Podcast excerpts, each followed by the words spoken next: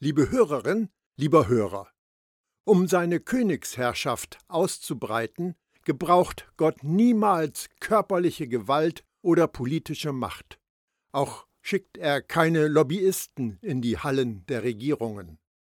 Gottes Königsherrschaft wird vielmehr durch die Armen im Geist, die Trauernden, die Gewaltlosen, die, die hungern und dürsten nach der Gerechtigkeit, die Barmherzigen, die, die reines Herzens sind, die, die Frieden stiften und die, die verfolgt werden um der Gerechtigkeit willen, vorangetragen.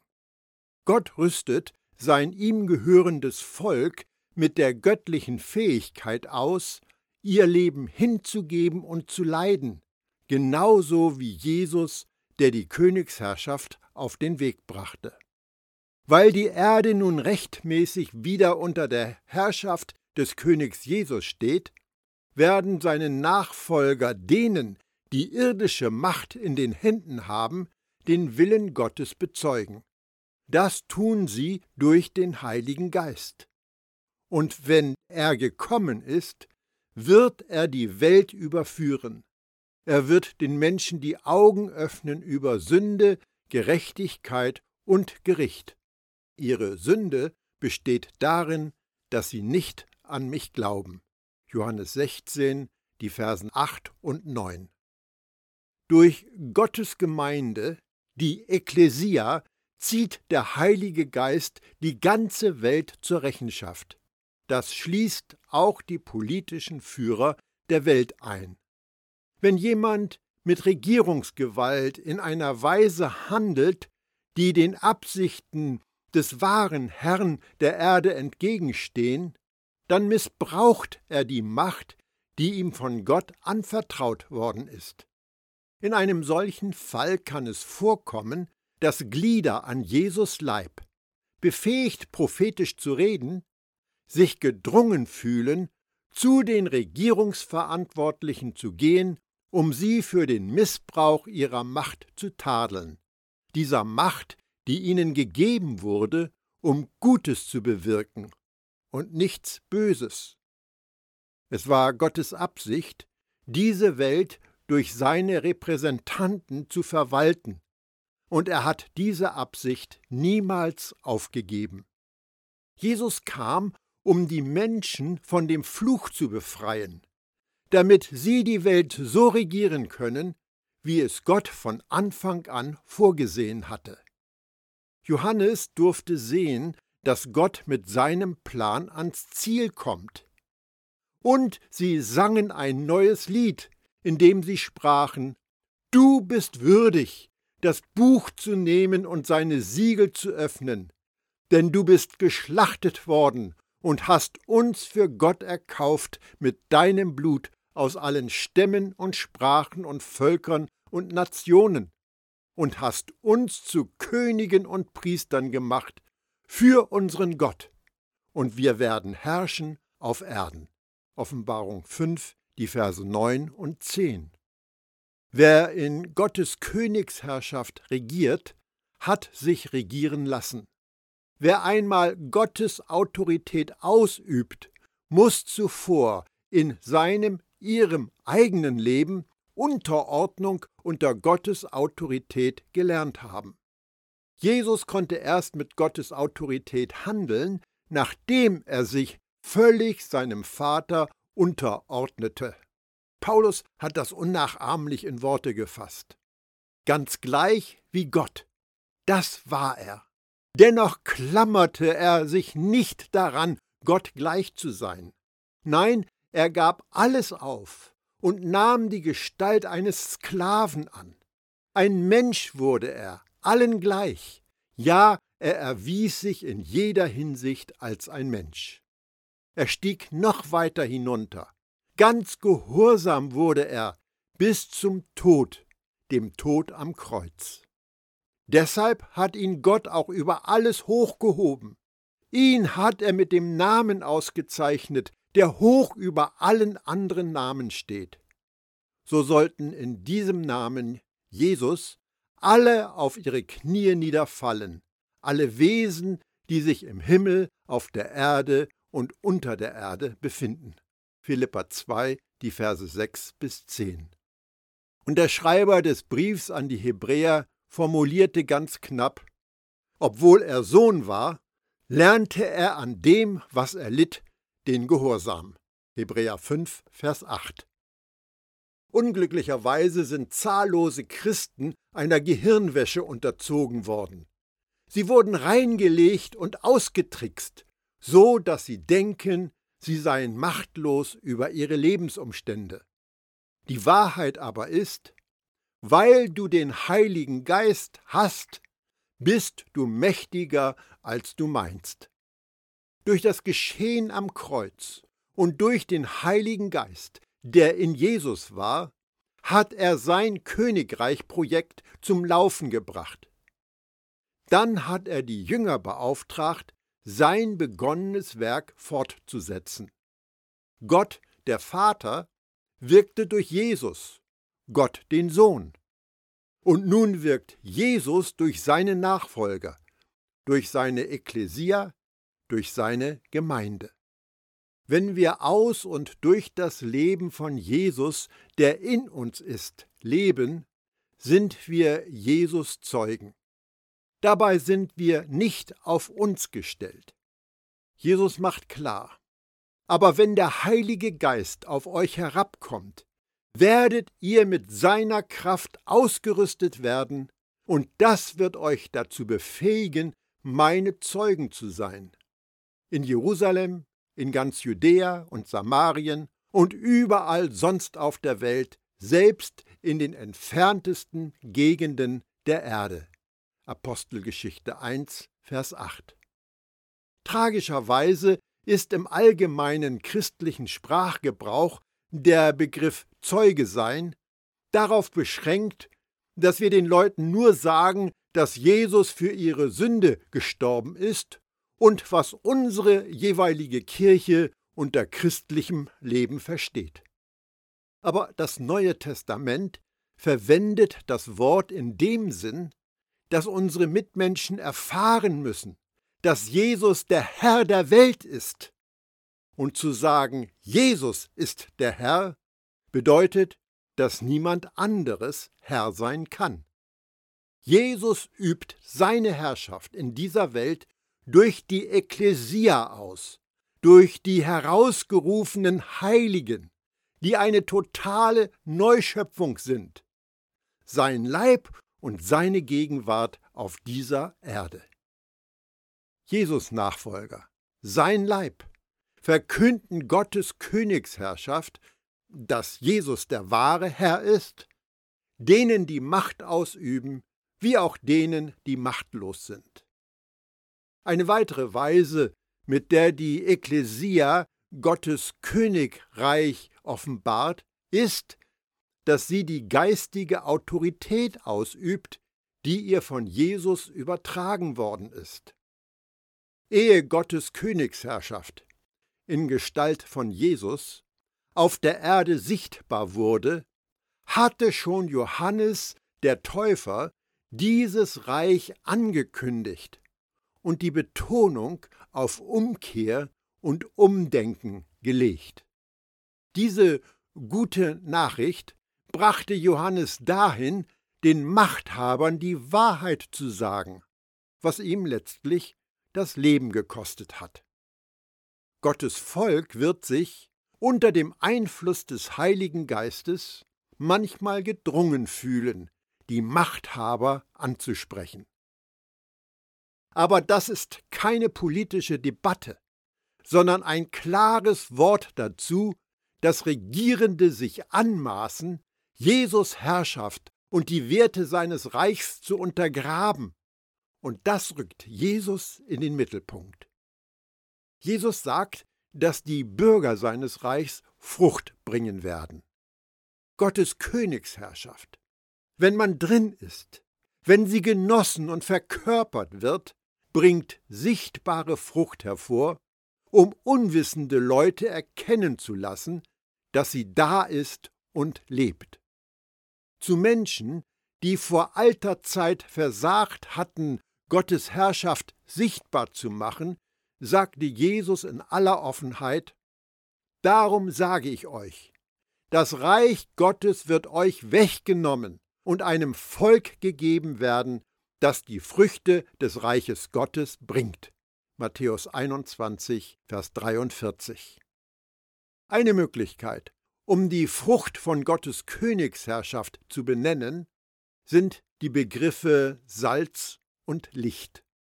Jesus sagte, Ihr seid unglaublich wichtig für die Welt, genauso unverzichtbar wie Salz.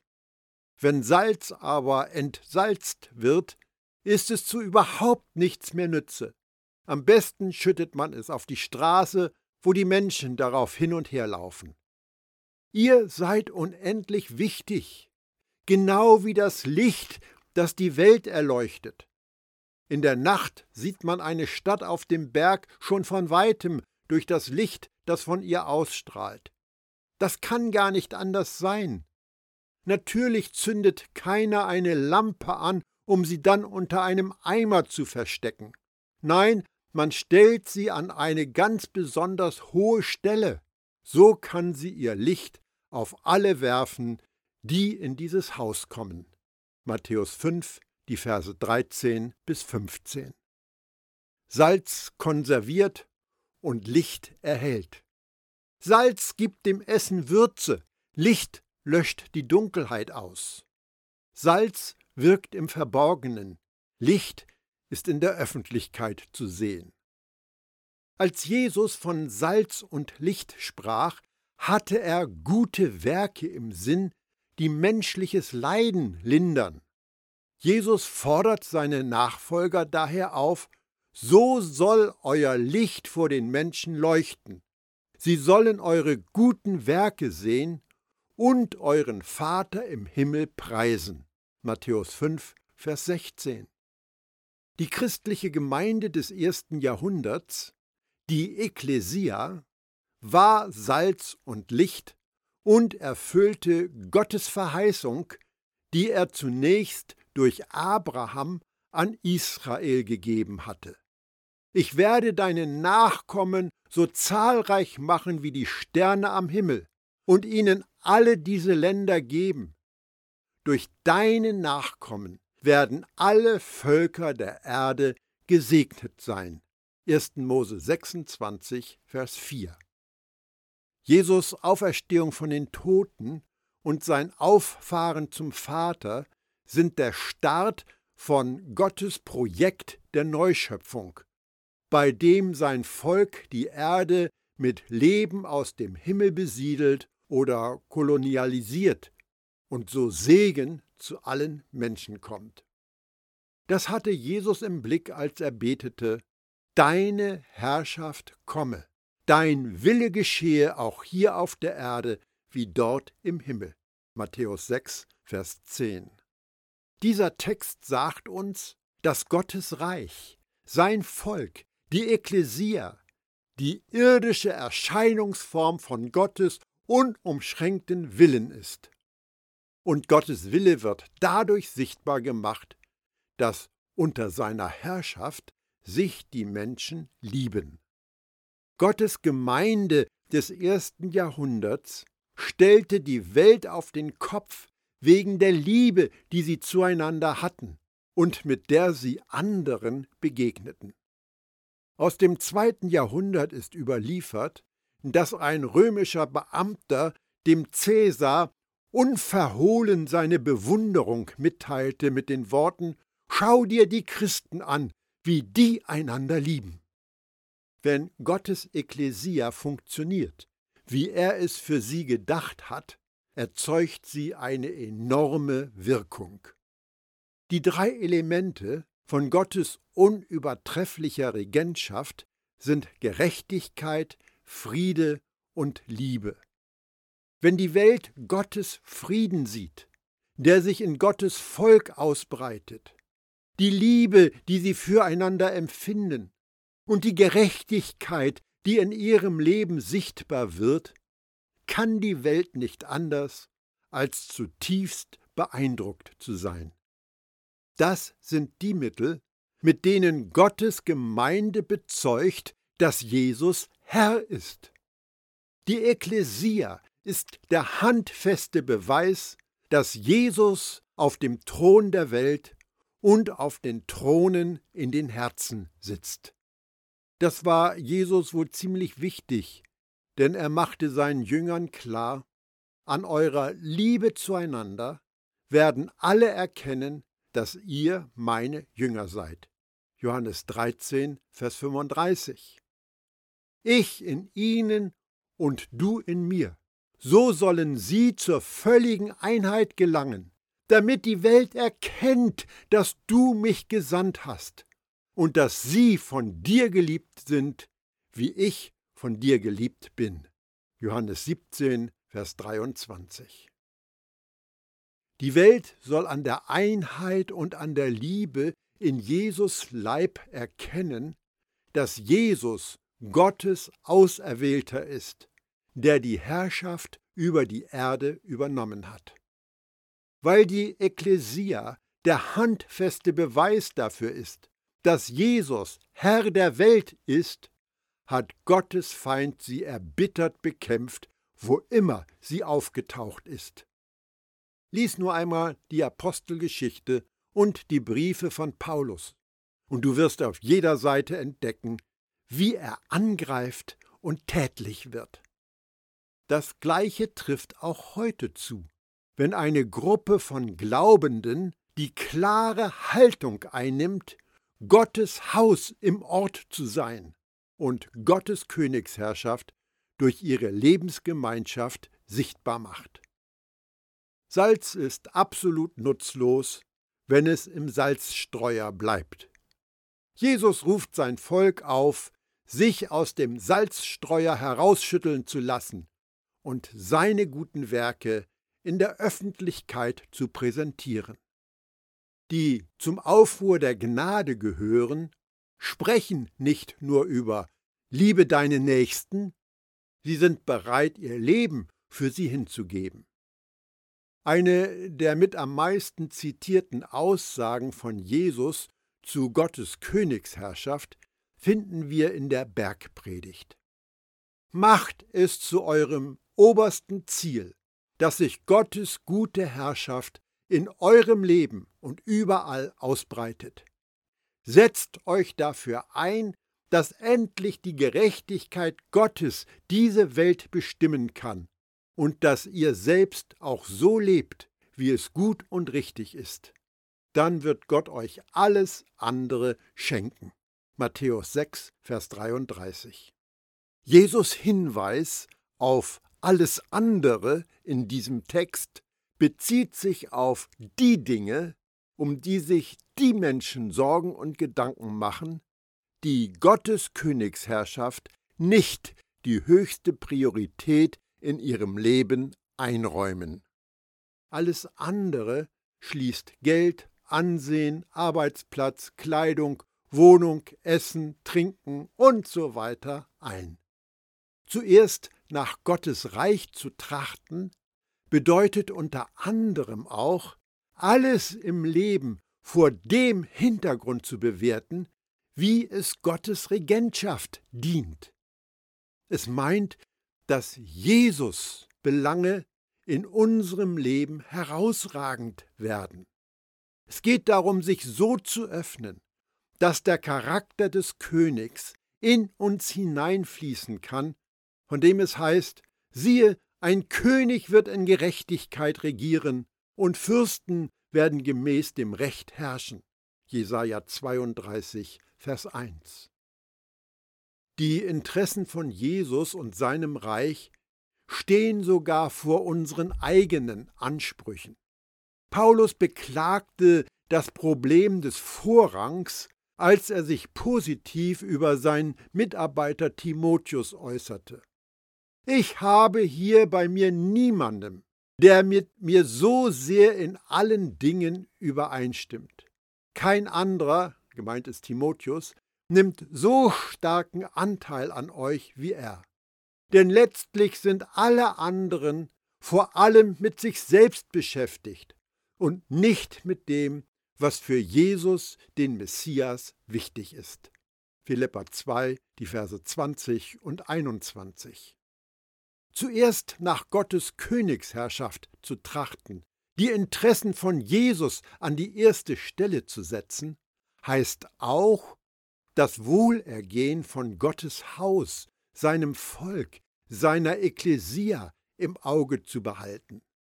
Es meint auch, für Jesus Leib Sorge zu tragen. Denn für den Leib des Herrn zu sorgen, ist das gleiche wie für den König und sein Reich bemüht zu sein.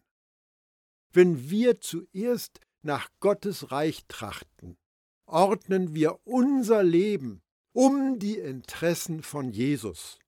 Und darum verspricht uns Gott im Gegenzug dass er sich um unsere Bedürfnisse kümmert.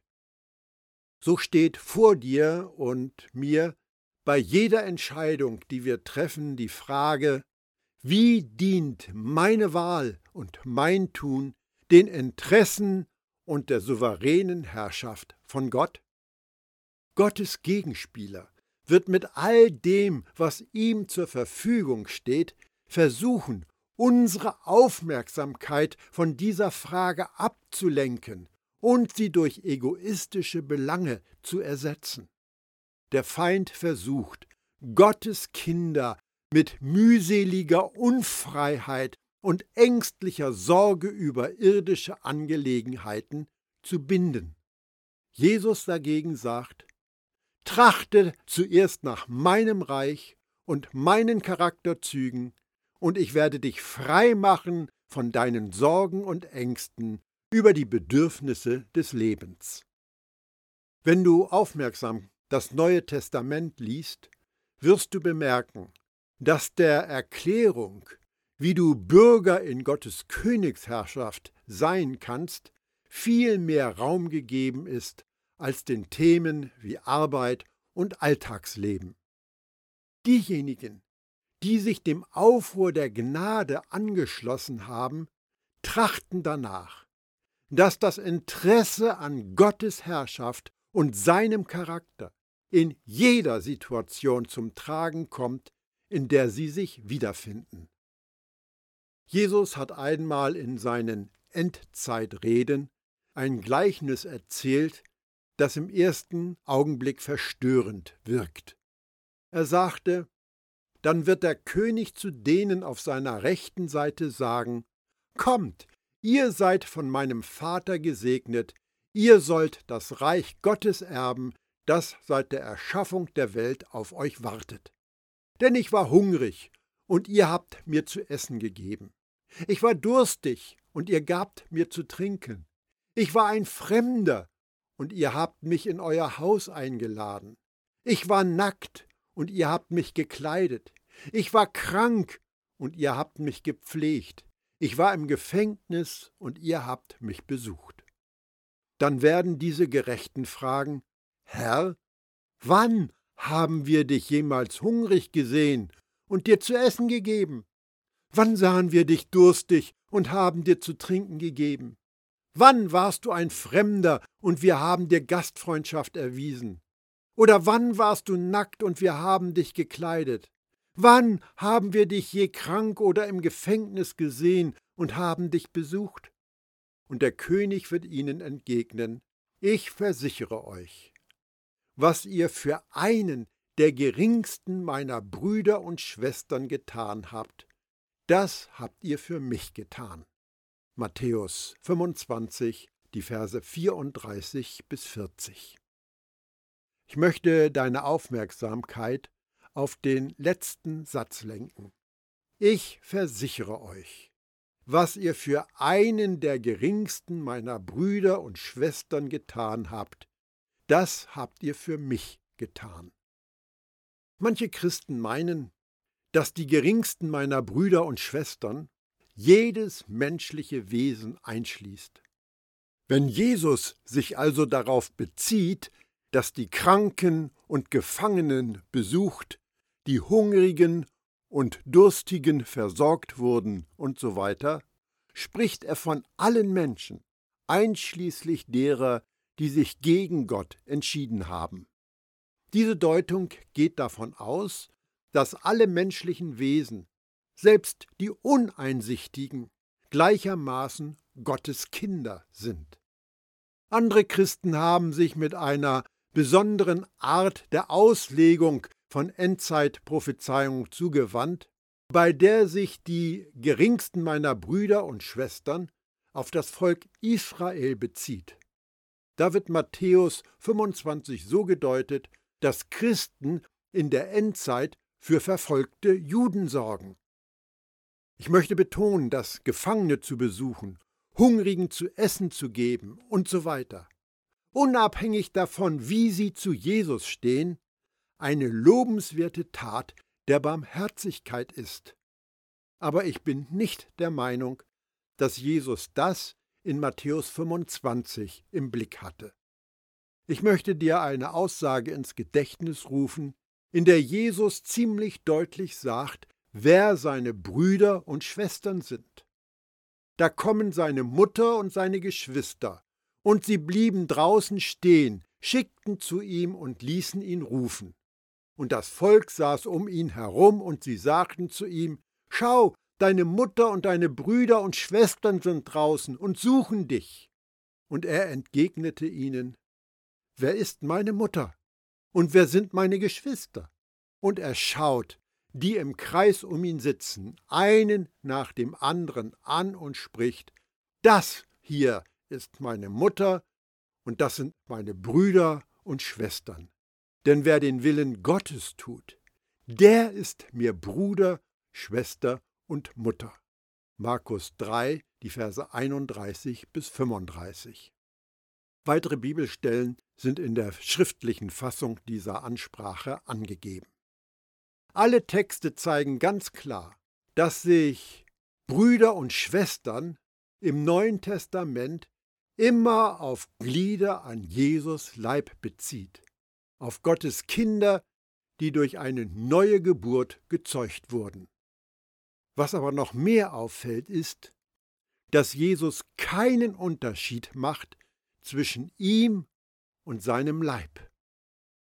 Der Kopf und der Körper sind total eins. Darum, was mit den Gliedern an Jesus Leib passiert, geschieht mit Jesus. Jesus Nachfolger, die den Aufruhr der Gnade weitertragen, wissen, so wie sie mit Jesus Leib, seiner Gemeinde umgehen, genauso behandeln sie den König und Herrn. Du bist berufen, Salz und Licht zu sein, damit die erhabene Schönheit von Gottes Königsherrschaft spürbar und sichtbar wird. Darum setze die richtigen Prioritäten für dein Leben. Trachte zuerst nach Gottes Reich und nach seiner Gerechtigkeit.